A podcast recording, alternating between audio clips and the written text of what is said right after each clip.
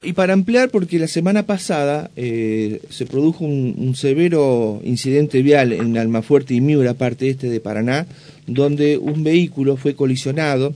Ese vehículo iba eh, guiado por una señora, eh, joven señora, por supuesto, que iba con su hijo de siete años y perdió el control del rodado porque vino un auto de atrás, la chocó y termina impactando a una velocidad muy, muy violenta contra una columna de alumbrado. En un principio se hablaba de lesiones leves, luego eh, los propios familiares preocupadísimos por el estado de salud, pero además por las cosas que se comentaban, están afirmando la idea que interviene un tercer vehículo. Y siguen con la duda y siguen recolectando más información. Por eso es que quieren, si alguien puede pasar eh, más, más, data que les pueda permitir, este, por supuesto, una vez que el Estado de Salud eh, así lo amerite, eh, ir a la justicia para defender lo que ocurrió, porque nada que ver con lo que se pensaba al principio. Estamos en comunicación telefónica con Néstor Sacia, que es hermano de la señora que, que estuvo muy grave, tiene lesiones graves, al igual que su sobrino. Néstor, un gusto, buen día, ¿cómo le va? Hola, ¿qué tal? Buenos días, ¿cómo están? Bueno, gracias por atendernos este, y sabemos lo, lo, lo, complicado que es para ustedes, porque es como que tienen eh, su mente, su corazón puesto en el hospital, en los hospitales, para saber cómo están eh, su hermana y su sobrino, primero el estado de salud es lo más importante, y también el raciocinio para tratar de decir qué pasó y cómo ocurrió. Medio por ahí están divididos ustedes con las acciones y las sensaciones. Claro, sí, sí. Este, la verdad que ha sido una semana muy dura para la familia, en la cual estamos pasando por un momento muy complicado por este siniestro y bueno, este, como comentaste, sí, sí, mi hermana fue investida en lo que fue una subida de la Paranatex, yendo para Sani, eh, y bueno, fue investida violentamente por un auto, un auto Corsa. Este, bueno, eh, lo que se comenta de testigos que no han mandado es que hay un auto blanco que intervino eh, ellos cuentan los testigos de que fue encerrada o tocada eh, por el auto este que supuestamente se dio la fuga. Eso es lo que tienen ustedes. Y eh, la primera consulta es, ¿y hay cámaras de seguridad a corta distancia? Un poco más abajo, un poco más arriba. ¿Qué le han dicho con este tema de que puede ser un aporte para aclarar este incidente vial?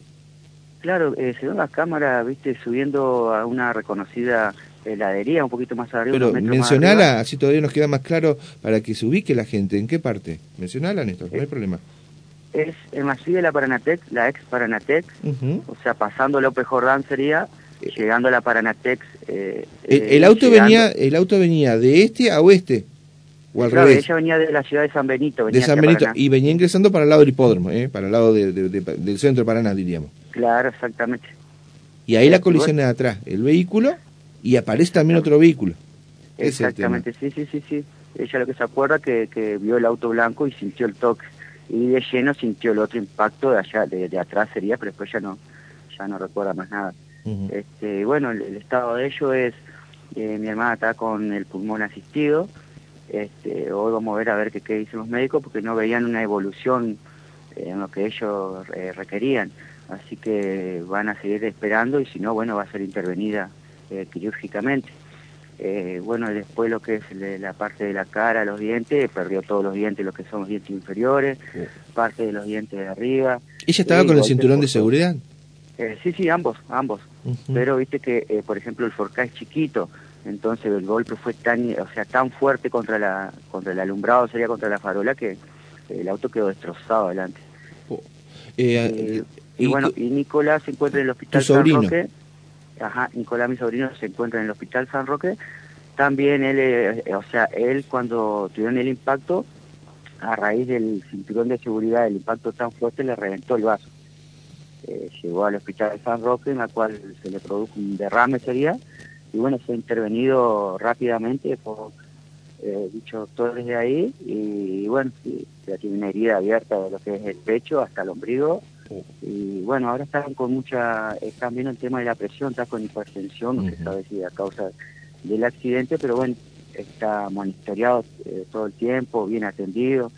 Pero que eso queremos recalcar la atención del Hospital San Roque y del Hospital San Martín, porque todo el tiempo con ellos, asistiéndolo.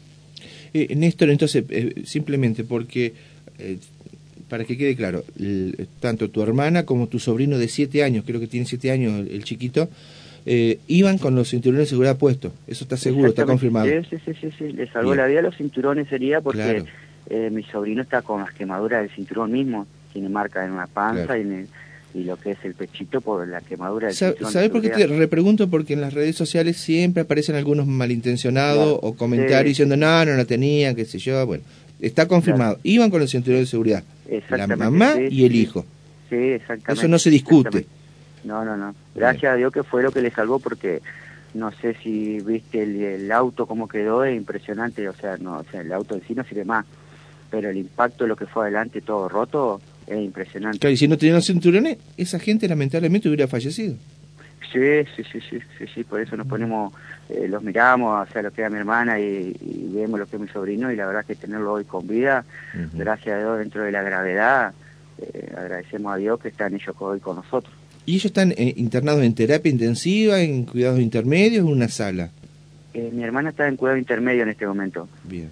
y mi sobrino sí en terapia intensiva, porque, o sea, al faltarle el vasito, que es lo que se le reventó, eh, viste puede, producirle que agarre, agarre virus porque falta el vaso viste no tiene defensa y es muy complicado ya nos explicaron los médicos lo que va en sí a hacer de su vida de su infancia lo que sería porque no va a poder hacer muchas cosas que va o sea iba a poder hacer si mm. bien eh, golpes contra el virus eh, va a ser muy complicado va a ser mm. o sea va a estar va a tener que estar todo el tiempo atendido calendario de vacuna todo como como corresponde. Mm, antes que te consulte Geraldine, eh, en lo que tiene que ver con eh, la intervención del vehículo, que para algunos es una duda, para otros, por el testimonio que están recolectando de vecinos o circunstanciales testigos, apareció ese bendito auto de color blanco, blanco que tuvo mucho que ver en la maniobra y luego se escapó.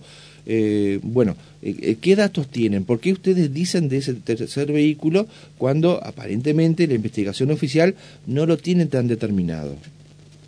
Sí, sí, o sea, es por testigo que ya nos brindaron información de que ellos vieron la maniobra del auto blanco que pasó entre el Forcá sería de mi hermana y el colectivo, o sea, que hizo una maniobra, o sea, que no tendría que haber hecho y la encerró y la tocó.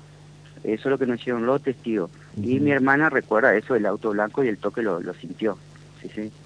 ¿Nos recordás el día y la hora? Porque digo, las cámaras de seguridad, tanto del 911 como de eh, algún comercio, algún vecino, se puede tomar el registro de la, de la huida del vehículo y tomar la chapa patente. Y ahí es donde me parece que está haciendo agua un poco la investigación porque no logran establecer la existencia, te dicen desde la investigación, de ese bendito vehículo. Claro. Sí, nosotros igualmente por parte de peritos o de 911 no hemos tenido nada. Este, igualmente estamos esperando que ellos se se recompongan un poco como para retomar y, volver a hacer todo lo que corresponda. Este, pero sí, sí, por parte de testigos tenemos ya eh, datos eh, y bueno, más que mi hermana que ella también recuerda que el auto blanco le pasó y, y que sintió el toque. Claro. Néstor, te va a consultar también Geraldine Smith. Eh, Néstor, bueno, yo creo que... Hola, Néstor, ¿cómo estás? Buen día. Eh, después de una semana ya casi, porque lo decías, lo marcabas recién, fue el pasado lunes por la noche, eh, en un horario en el cual este, la mayoría de, las familias vuelven a su casa, ya a preparar la cena, a prepararse para el día siguiente y demás. La vida de... de mm, de esta señora de 37 años y también de este niño eh, ha cambiado, ha cambiado porque este niño no puede asistir a la escuela, está perdiendo día de clases. Este, yo no sé si, si justamente esta señora trabajaba, tenía seguramente sus actividades diarias y ha cambiado para siempre. Este, al menos por estos días, por estos meses ha cambiado. Y a mí me parece importante que este, concienticemos. A esta hora de la mañana hay mucha gente que nos está escuchando. Eh, este, está saliendo de su casa, se dispone a salir en moto o en bicicleta o en auto, este, y yo quiero que le des ese mensaje eh, como familiar de una persona que ha sufrido un, siniestro vial en el cual eh, habla también de la irresponsabilidad de otros conductores eh, y de, de la falta de hacerse cargo de las decisiones que uno toma al volante, que muchas veces en segundos podemos determinar el futuro de los demás, ¿no? Exactamente a ver, eh, nosotros el día domingo estuvimos comiendo en casa con, con mi hermana y con, o sea, con toda la familia, en donde estuvo mi sobrino también, y de pasar un domingo excelente en familia, estar viendo y compartiendo, al siguiente verlo en las formas que lo vimos, la verdad que no se lo recomienda a nadie, eh, más la criatura con la secuela que va a quedar, es como que le quitan un poquito de su infancia, de lo que va a ser su vida, porque va a estar resguardado a, a cuidarse de, todos los virus, de los golpes, este, y bueno, el tema del manejo en Paraná, lo que es más fuerte, si ustedes pueden salir a ver, en infracciones todo el momento, eh, excedidos de velocidad, estamos en un Paraná que no es tan grande, o sea, eh, estamos en 20 minutos, están de punta a punta en Paraná y aceleran de forma como que estamos en Buenos Aires, ¿entendés? Cuando se puede, o sea, manejar tranquilamente, no, pero es algo que, que se ve a diario, las malas maniobras sería y, el exceso de velocidad es tremendo acá para nada. Eh, contanos cómo sigue el tema con los seguros, ¿no?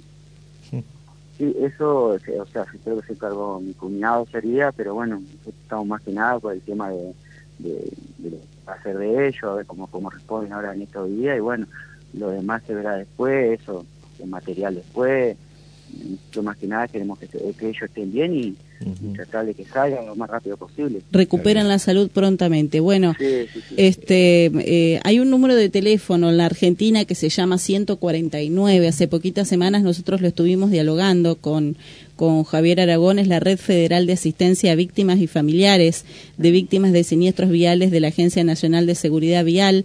Este, tal vez ustedes puedan comunicarse a ver cómo, cómo, cómo funciona ese 149, este, más allá de que hoy lunes se cumpla una semana eh, de este siniestro vial, este, creo que se pueden comunicar, funciona las 24 horas del día, todo el año, este, y les pueden brindar asesoramiento jurídico, que también es importante en este caso. Perfecto, sí, sí. Eh, bueno. Néstor, la última consulta, sabemos que tengo a trabajar a las 7. Eh, eh, ¿Cómo es la hipótesis entonces? No, la hipótesis no, la, información que tienen ustedes. ¿Cómo intervino el auto? Porque me dice acá un tocayo tuyo, Néstor, dice, porque no me queda muy claro, ¿lo choca atrás el auto blanco? ¿Cómo, habría sido la participación de ese tercer vehículo?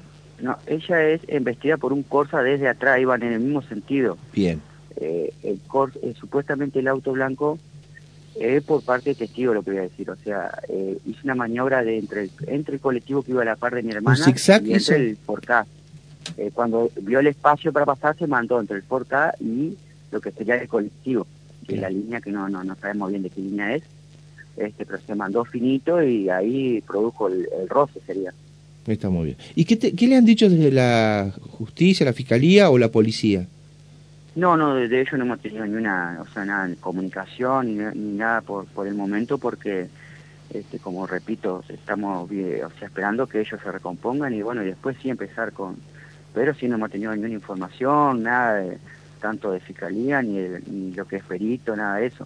Igualmente uno, viste, cuando pasa por estas situaciones no está preparado o cómo se maneja el tema de dónde hay que ir o, o ir a averiguar. Es así. Néstor, muchas gracias. Sabemos que tener que ir a trabajar a las 7, así que te liberamos y muy atento estamos en contacto. ¿eh? Dale, muchísimas gracias por, por haberse comunicado y bueno, eh, por favor, cualquier testigo que haya visto también el siniestro, bueno, comunicarse y le agradecemos ya de corazón. Gracias, un fuerte abrazo. muchísimas gracias. Néstor Sacia, quien...